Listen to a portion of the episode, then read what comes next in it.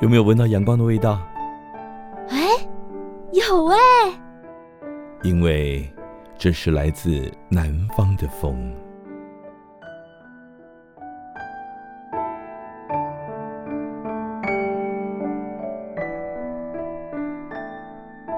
FM 九九点五，云端新广播电台，New Radio。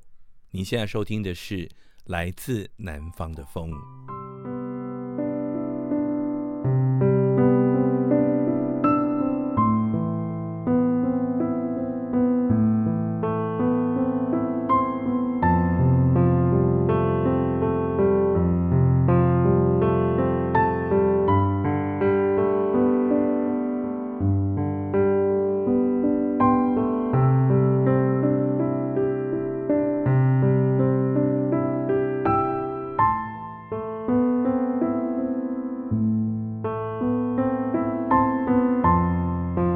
到了礼拜天晚上八点到九点，啊，我们与你相见的日子啦。那么今天呢，我们跟我们的新同学 Julie 哈，哎，大家安安。对，然后今天我们要来一访问一位比较特别的朋友，嗯，那我们请 Mark 来跟我们自我介绍一下吧。嗨，各位听众朋友，大家好，我叫 Mark，你也可以叫我邱敏瑜。然后我是我在星巴克喝咖啡用 Notebook 上网赚百万这一本书的作者。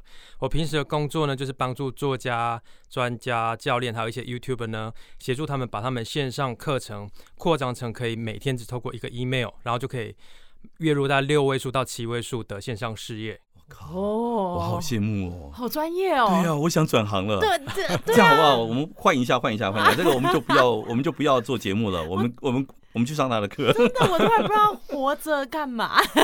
真的吗？不过我今天是特别来听老师的，这个跟老师学习的。哎呦，看来是来找阿乌老师。不敢不敢不敢，我们这么一点三脚猫的功夫，怎么好在人家面前卖弄？那人家都在教网红，教专家耶，六七位数哦，嗯，不是开玩笑。哎，Mark，那个你看起来蛮年轻的哦，我可不可以先请教一下，你大概今年多大岁数啊？这个年龄是一个秘密，大概大概看起来就是四字头吧。哎，还好啦，我平时有健身有运动，所以看起来会比较年轻一点哦。哦跟他可以就口述一下，我我看了 Mark 的穿着，因为他来的时候有穿一点微微的，就是呃西装式的剪裁外套，然后再加一点点就是卡其裤，然后整个脚搭配是非常唯美式休闲，所以我觉得看起来不像他口中说的有四字头或接近四字头，差不多三二左右。那也差太多了，你这个嘴巴太甜了。没有，我有点想这样子要人家收你就这么。你没有觉得我在矫情吗？还好吧，不真实，不真实。我应该这样真的吗？马克好帅哦，应该要这样子。哎，那 Mark，你做这个工作做多久了？大概十年的时间。大概十年，可是你四十岁，哇，好，对，四十多。那前面在更前面的那十多年在干嘛？哦，我跟父亲在家里在在大陆经营工厂。哦，对，经营工厂，嗯，十几年前经营工厂，那在大陆的哪里呢？在大陆的深圳。哦，深圳，嗯，你知道吗？在我刚开始上班的时候，嗯，呃，深圳那时候才才刚开发出来，然后因为我们在职场上已经三十多年了，嗯嗯，对，那个时候深圳好可怕，对我们那个那时候，比如说快递到深圳去啊，哎，呃，按什么火车站左边那条黄土路前进两公里之后右转。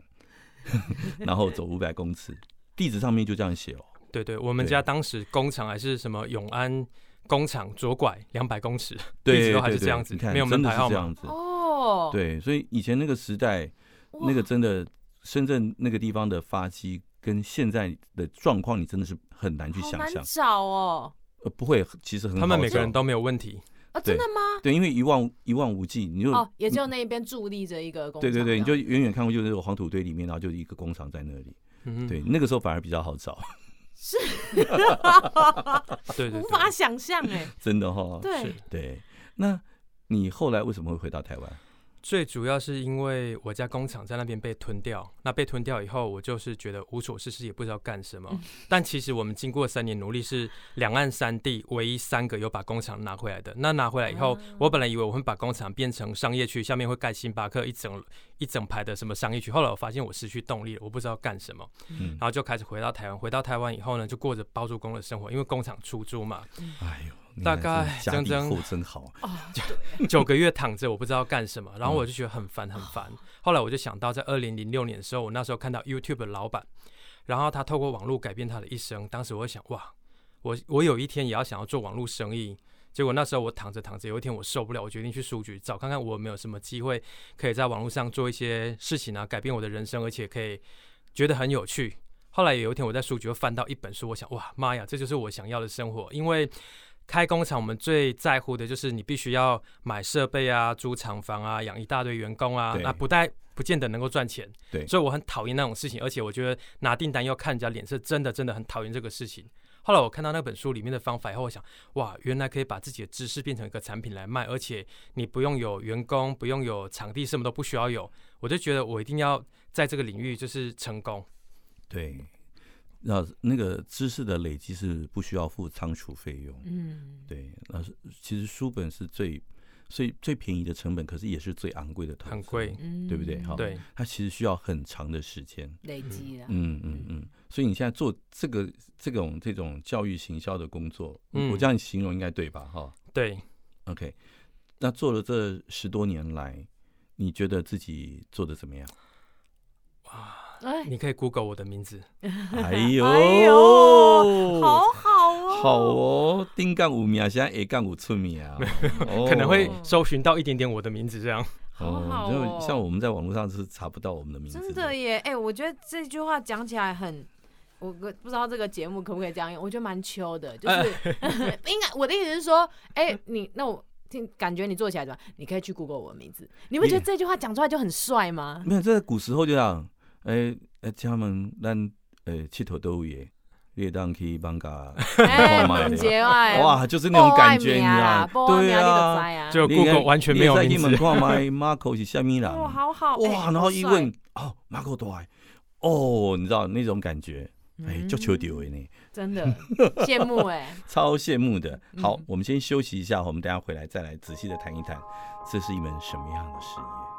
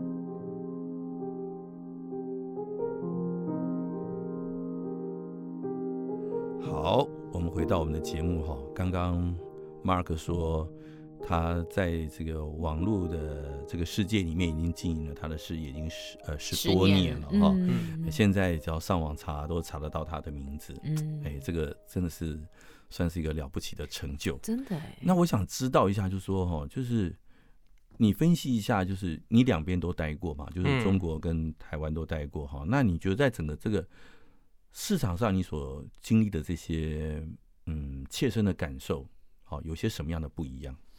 我觉得在大陆那边呢，那边整个社会，他们不管说景气好或坏，他们都怀抱着一个梦想，一定要成功，所以他们动力很强很强。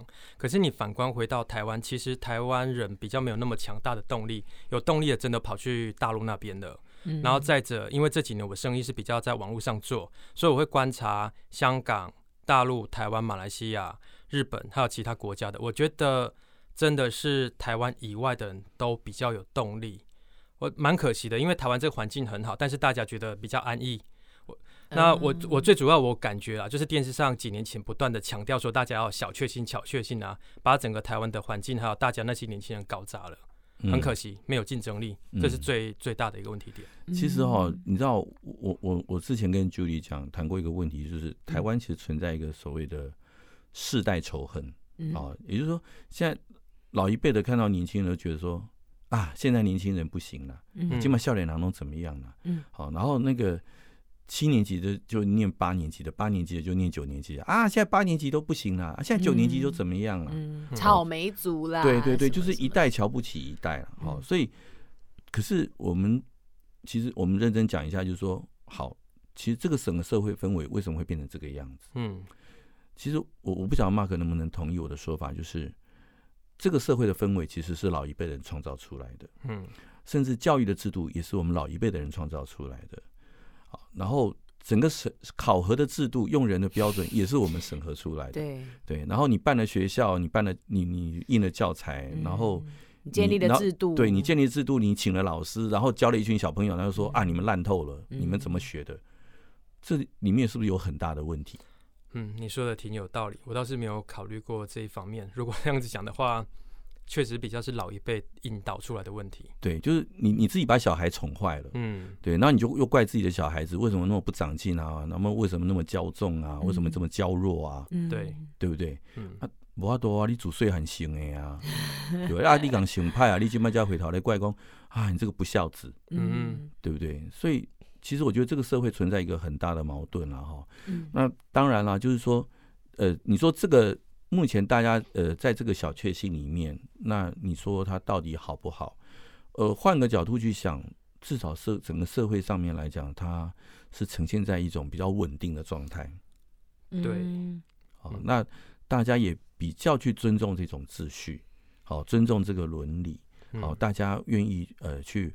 Follow 一个规则，不太去挑战那个权威，嗯好，不太会去比较好管理吗？可以这么说吗？也可以这样讲，对，对，就像你说的，对，你为了当初为了好管理嘛，啊，所以把这些人教成这个样子，然后你又开始怪他们怎么不懂得创新跟突破？对，哦，好幽默，对，这个这个，所以我觉得。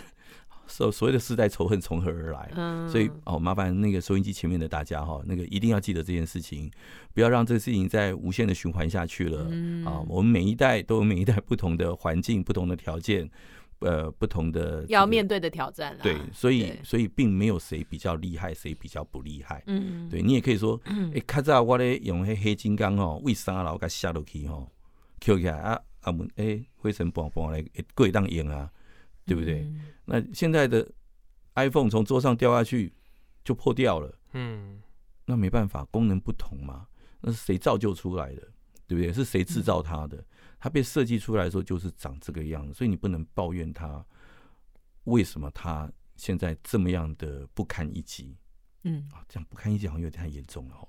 嗯，不会啦，要、嗯、要有心脏啊，要有心脏承接打击。对，所以 Mark，你这样你在教育的过程当中，你也会遇到这些问题吗？会，很明很明显。嗯，那你都怎么样去跟大家讲？就是呃，怎么样去做改善或改进，让让我们的呃年轻人比较有冲劲，比较有企图心。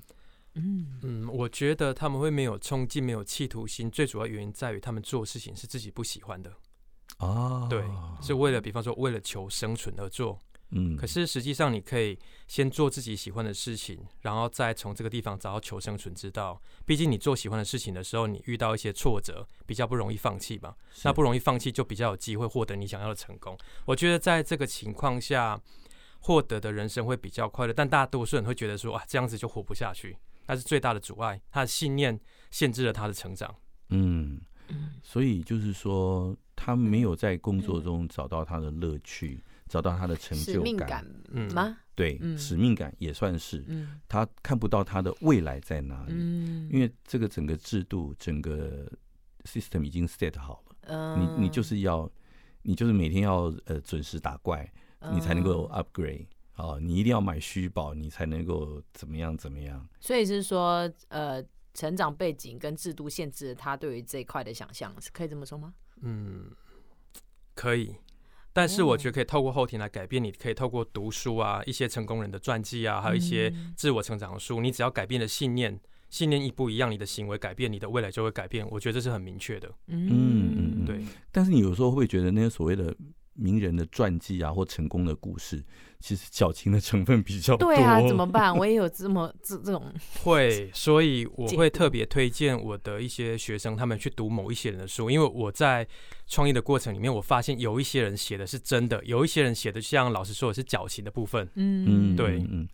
那我们先不要谈哪一些真的，哪一些假的，我想知道如何判定真的跟假的。对，我嗯。如何判定真的跟假的？我觉得就我的角度而言，我会看他在跟我们分享角度是在分享心态，或者是直接告诉你说这是交易的秘诀。比方说黎智英，我觉得黎智英这个人呢，在两岸的争议很大，有些人不太喜欢他，有些人说他绝情，他自己的书也说他很绝情。可是我在读他的书的时候，我发现他在讲的全部都是做生意真正的道理，就像连。呃，Uniqlo 的老板也是跟他学习做生意的，嗯，对，让我在整个运作的过程里面，我觉得他的方法很实在，对，嗯嗯，嗯。可是同样的方法，在不同的环境面对不同的人，难道不会有所不同吗？我觉得不会，因为他讲的是最根本的。比方说，你要怎么去从市场里面挑选，那你遇到挫折的时候，该怎么样去选择放弃，或者是继续？他们讲都是同样一件事情，就像有一次我印象很深刻。大家都是说永不放弃，永不放弃。而且最近不是大家最喜欢学川普，川普说川普是永不放弃，但实际上他并不是永不放弃。他们是有个前提的，这个东西有符合我的未来，满足我的一个标准，我才永不放弃。可是有一天他的前提一改变了，我就必须要立刻放弃。所以有一次李志英在台湾要把他的苹果日报给卖出去的时候，台湾不是两大家族准备跟他买，后来没有跟他买嘛？那他就说一句话，他说：“呃，他们两个都是很知名的企业家，那么我。”我相信他们做出这个决定是有他们的理由，所以你看，当别人这样子已经谈到已经要成交要买卖，结果最后并没有成交买卖的时候，他并没有去抱怨，因为他接受这个事实。可是大多数人没有办法接受事实，总是会不断的抱怨啊，他怎么样，他怎么样啊？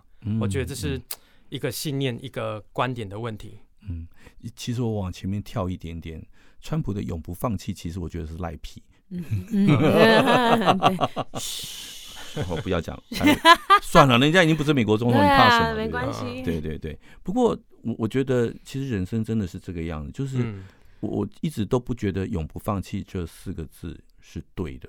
就是人生本来就是有取有舍，嗯，对，就你要自己随时去衡量每个时期不同的状态，嗯，对，呃，什么时候该。该进什么时候该舍，嗯，这个都是一个，我觉得都是一个大智慧，嗯。可是我觉得我们目前的社会其实遇到一个很大的问题，就是真的很多人永不放弃。对，他，他好不容易坐到那个位置了，对，他他已经到了江郎才尽了，然后年老力衰了，创造力、思考力什么各方面都没有了，他还扒着那个位置永不放弃，那造成整个，你知道整个社会，甚至是整个企业。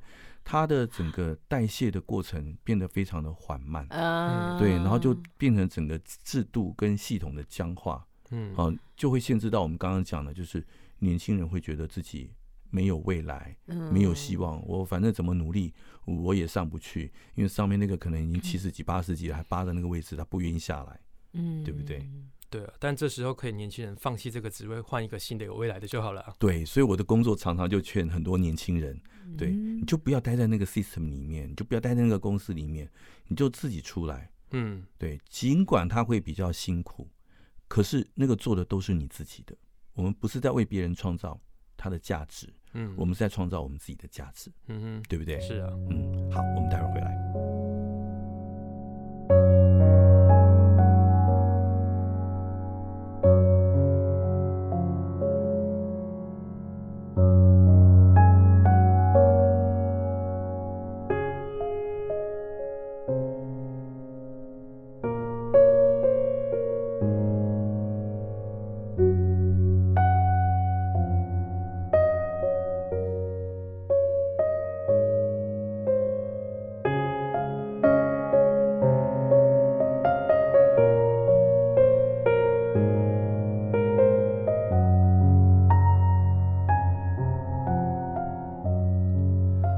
欢迎大家回到我们的节目现场哈！您现在收听的是每个礼拜天晚上八点到九点来自南方的风。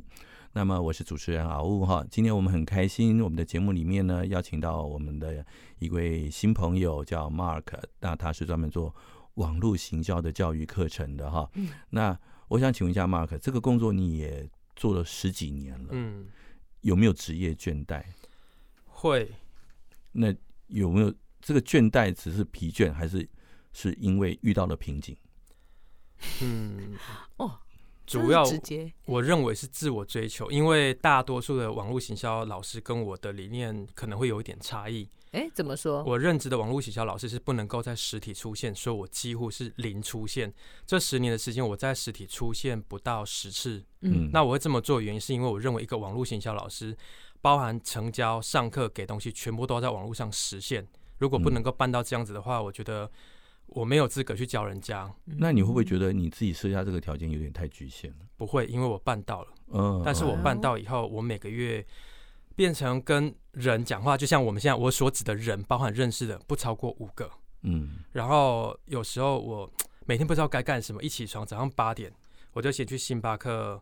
买个咖啡，然后八点四十看第一场电影，然后中午十二点就是吃牛排，下午两点就看电影，看完晚上六点不知道干什么，然后去山上看夜景，每天这样子过了好几年，够了，我有点生气，我也够了，我觉得，对我我我我真的觉得我们两个在那边干嘛？我不对啊，我我觉得这才是人生啊，真的，是吗？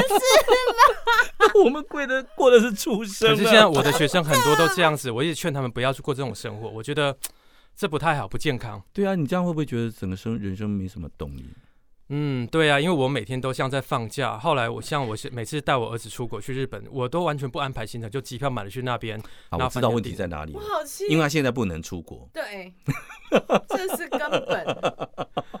我现在已经改变兴趣，最近。哦，对，好。那你有没有想过如何去改善，或者这个瓶颈你要想要如何去突破？你有没有自己想要进化成一个什么样的一个状态呢？嗯，嗯，我觉得我想要让。自己的人生变得比较有趣吧，所以我做了两个改变。第一个改变呢，就是我今年变得比较跟我的学生有互动。嗯，对，过去是没有，他们要跟我讲话的机会，除了透过 email，其他是零。嗯，然后，所以我今年多了比较多互动的部分。那第二个部分就是，因为我以前很喜欢弹吉他，然后我在二零零六年的时候，哎，二零零四或零六忘了，我爸爸问我一句话，他说：“敏瑜，你弹吉他一个月能赚一百万吗？如果不行，放弃。”然后当时又在大陆遇到那一些事情，我觉得很难过。嗯，有一天晚上我记得很清楚吧，我就听着我最爱的爵士乐，然后喝着一杯红酒。我是不太会喝酒的人，然后呢，我就流下眼泪。当天我就决定，我再也不要爱音乐了，真的就再也不爱。然后直到了今年吧，我不知道为什么，我就突然想说，或许有机会可以再一次玩吉他。然后在上个月，我又联络了我以前玩音乐的朋友，嗯，他们现在在台湾的音乐圈都算。有自己的一片天了，嗯，然后有一天不知不觉，他们带我去买了买了一把吉他之后呢，然后就开始我的这个音乐之路。然后我今天特别来台北，就是我上完老师这个节目以后，下午其实我是要去买吉他的哦，对，然后我就想说好，因为这一些音乐圈的朋友，他们跟我说，现在音乐圈的生意不好做，包含他们会邀请一些国外的吉他大师来台湾啊。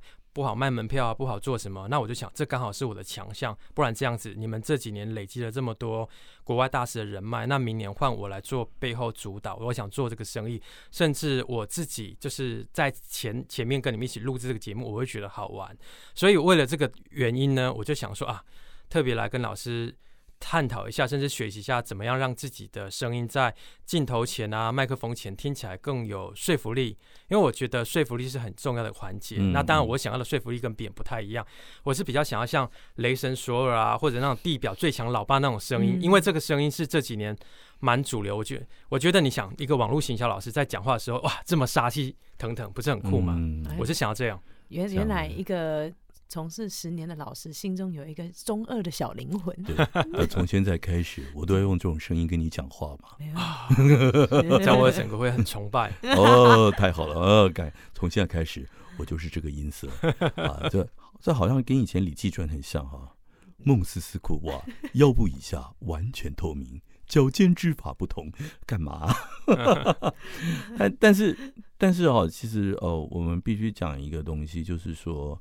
呃，很很多人啊，对于声音，他其实是会有误解。嗯，好像很多学生来跟我上课，然后常常上到最后就发现误会一场。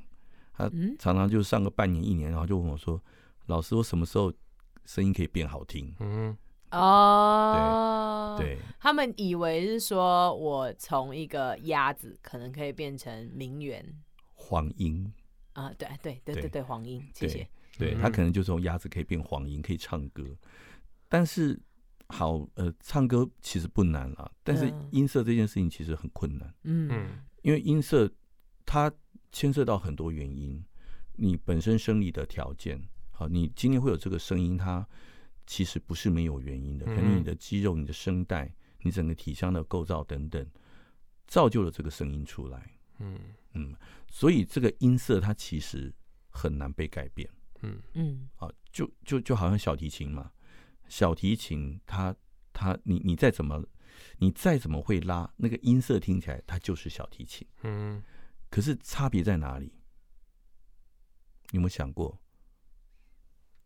对哈，这个这个问题太广了。差别是？对，比如说，好，一把百万名琴。嗯。跟你去买一把初学者的，几千块的琴，八百块，七八百块有点太太弱了至少有几千块嘛，对不对？好，几千块的琴，好，或者说你刚刚讲你喜欢弹吉他，好了，对你，你弹一把那种初学者一把两千块的吉他，嗯，好，跟去弹一把那种几十万的名师做出来的很有名的吉他，嗯，它的差别在哪里？音色嘛，还有那个音箱共鸣。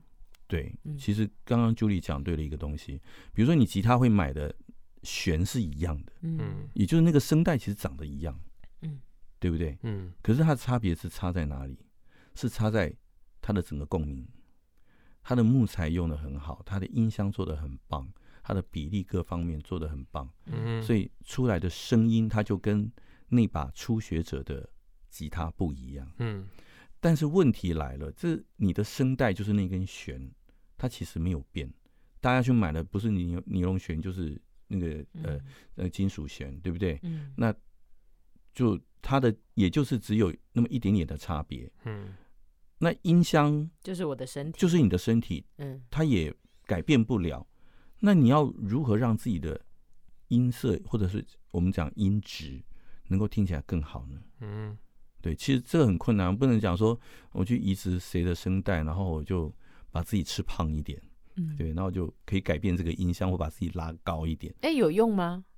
没什么用啊。这你说，呃，我可能我四十公斤跟六十公斤的声音其实是一样的。对啊，真的哦？对啊，其实差不多。就是你不要以为胖的人他的声音就一定很低哦。对，有些胖子他声音也很高。嗯嗯，对不对？问题出在哪里？其实如果你去看那个什么那种，就是呼吸科哈，嗯，呼吸科系统的。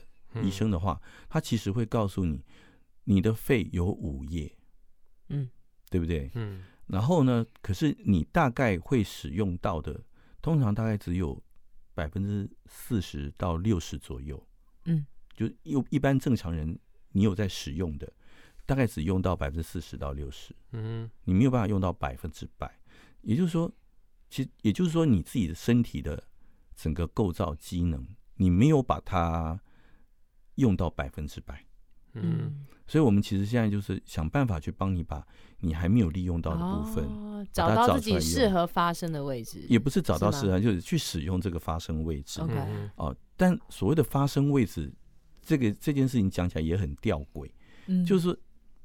发声其实也就是那根声带，嗯，位置根本不可能改变，嗯，正确来讲应该是你的共鸣的位置会不会改变，嗯。嗯，所以你怎么去改变你的共鸣位置，然后用一些技巧，然后让你的声音可以达到那个位置，然后让声音出来的听起来的音质就不太一样，嗯。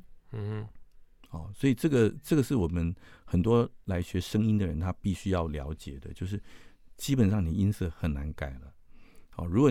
他是个受伤的状态，受伤又也就受伤了。就算是修复了，它也只是一个有瑕疵的状态。嗯啊，然后呃，它不好听，也不好听了这么多年。对，那可能就是你用错了力气，用错了方法，它可能已经受伤了。嗯嗯，好，你要修也修不回来，改不回来了，甚至你的声带就是老化了。它就是那个声音，你不可能今天来上个课，然后来学个东西，然后你的声音就可以从五十岁变回到十八岁。嗯，黑细胞勾脸，嗯啊，那就只能就你现在的状态，怎么样找到一个比较好的共鸣，比较好的发声位置，然后让你的话，让你的声音听起来那个值会更好一点。嗯，其实就只有这样子。好，然后当然还有一些讲话的技巧，是我们要。声音表情吗？对对对，声音表情怎么如何去运用，嗯、然后让自己在某一些小技巧上面去找到一个方法，可以让人家听起来更舒服，更愿意相信你。嗯，其实我们要做的只有这件事情而已。所以你现在是想学这个？对，我想学共鸣的部分。嗯哼，所以你觉得这是你现在想要精进的部分？对啊，因为我觉得我。其实我像刚老师有提到，我的声音最主要是在大概零一四年、一三年左左右呢，我这里长了一颗肿瘤，我不知道，然后医生一直误判，以为我是睡眠呼吸中止，结果导致这个地方舌下没有很多神经被压迫，压迫以后呢，我就胃食道逆流啊，什么有的都没有都来啊，然后我现在只要随便喝一点牛奶、茶类或糯米类的，胃酸就直接逆食这里，就直接会整个烧心啊。很严重，啊，其实你你知道胃食道逆流也是影响我们声音很大一个原因。对，我知道，嗯、所以我今天状况算是比较好，但有些时候我只要讲不到一分钟就会直接沙哑。啊、但我现在开刀完以后已经好很多很多了，可是我会发现我在讲话的时候，这个胸腔的气其实我自己有意识到它是整个压扁的，胸腔是压扁，这里是没有气，所以我会刻意的再让它吸饱。嗯，对，我不知道为什么会变得压扁，可是我年轻的时候这个问题是不会存在的。哦，对啊，我我们年轻的时候眼睛也很好啊，现在就是老花了没？哦，好好有趣哦。对啊，对啊。哇，但那老，我想问老师一个问题，就是你说声音压在胸腔这个位置，这跟丹田有关系吗？当当然是两件事，它其实是有关系，就是它就是整个体腔的运用而已。哦，对。不过我蛮想问 Mark，就是说，呃，假设有，因为对于我来说，我之前也是做行销类型的工作，嗯，那。行销类型有这么多领域要触碰、要去了解、要去拓展知识盲区，那你怎么会特别想要学的是声音表情或者是声线的控制等等的？嗯，因为我个人想要，没有原因。哦，懂了啊，对啊，刚刚说就是满足中二的那个。对啊，对啊，对，就是就是他他现在他现在已经有跑车了，他现在怎么只是想把那个跑车再改的更炫一点？啊、懂吗？对对，因为我发现。我们这一行有一些老师，他在现场演讲。虽然我跟他们一起现场办的次数不多，但我会发现他们在录音的时候，他其实录音出来的这种音色，我觉得没有我好。可是他们在现场的时候，他们听起来的音色好，穿透力会比我好。那我就想说，我是不是可以改进某方面东西，让我在录音啊、现场啊都会听起来更好？因为我在期待，是不是明年疫情过后，我可能多一些现场活动，更开心的活动，这样。嗯。哇，所以你看，成功的人就是不一样。嗯，他现在已经在开始为将来，的打算，打算想了很多。嗯，真的提前部署很重要。对，好，我们待会儿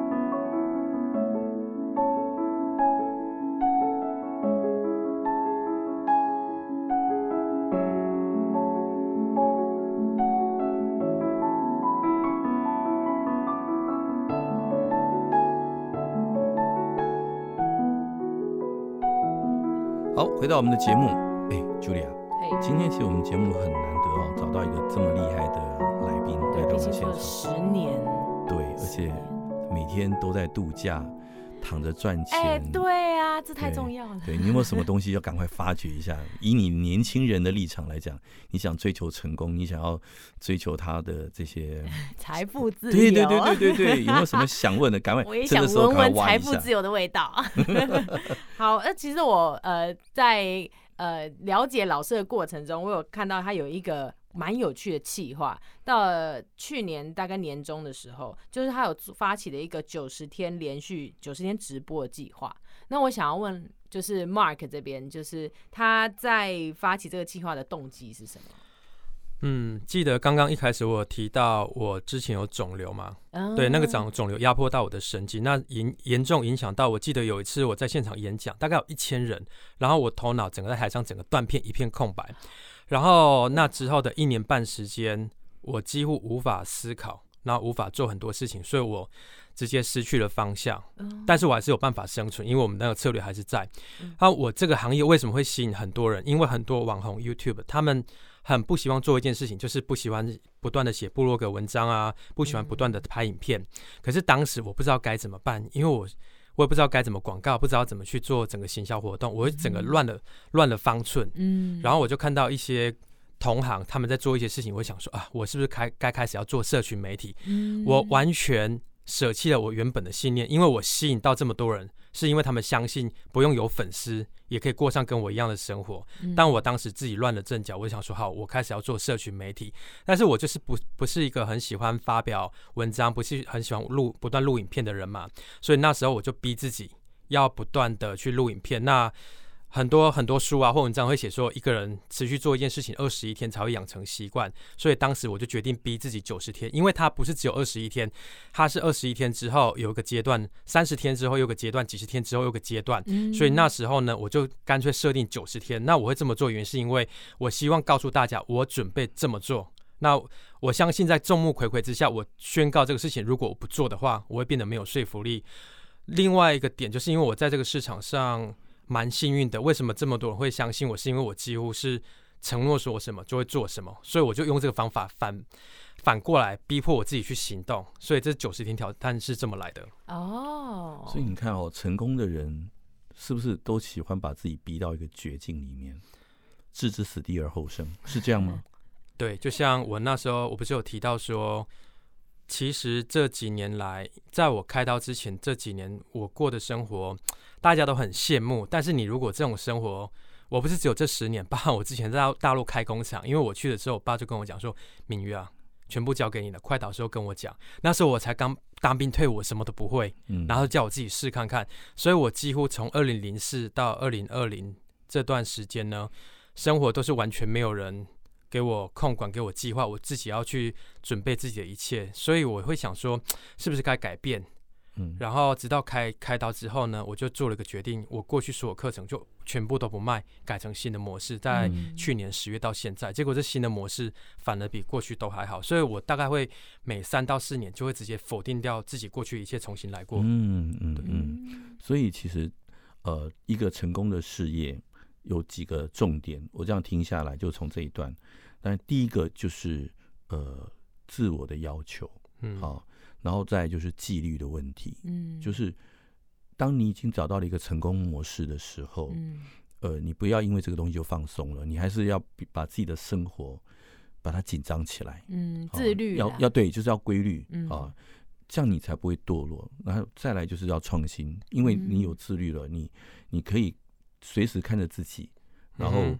不要让自己单于过去的成功模式，不断的去复制，一直到它不能用为止。你必须要去创新，嗯，对不对？再来就是，呃，所有的计划都应该要讲出来，嗯，好，你所有想的一切、计划的一切，都应该要公公告出来，让所有你身边的人、每一个人、每一只每一只眼睛都盯着你，督促你。去成功这去成就这件事情，嗯，不要有所懈怠，嗯，对不对？对，嗯，所以我觉得真的一个我们会看到一个就是一个成功的人哈，他其实背后有很多其实是我们看不到的东西，就是这个是在我们一般的传记里面很难看到的。哦，就传记里面告诉你的东西，其实很多都是被美化的，好被怎么样的？他其实他并没有告诉你他真正成功的方法是什么。嗯，好，他只是告诉你一个事迹。那你从可是从这个事迹或这个故事里面，你要怎么去得到成功，其实要看人。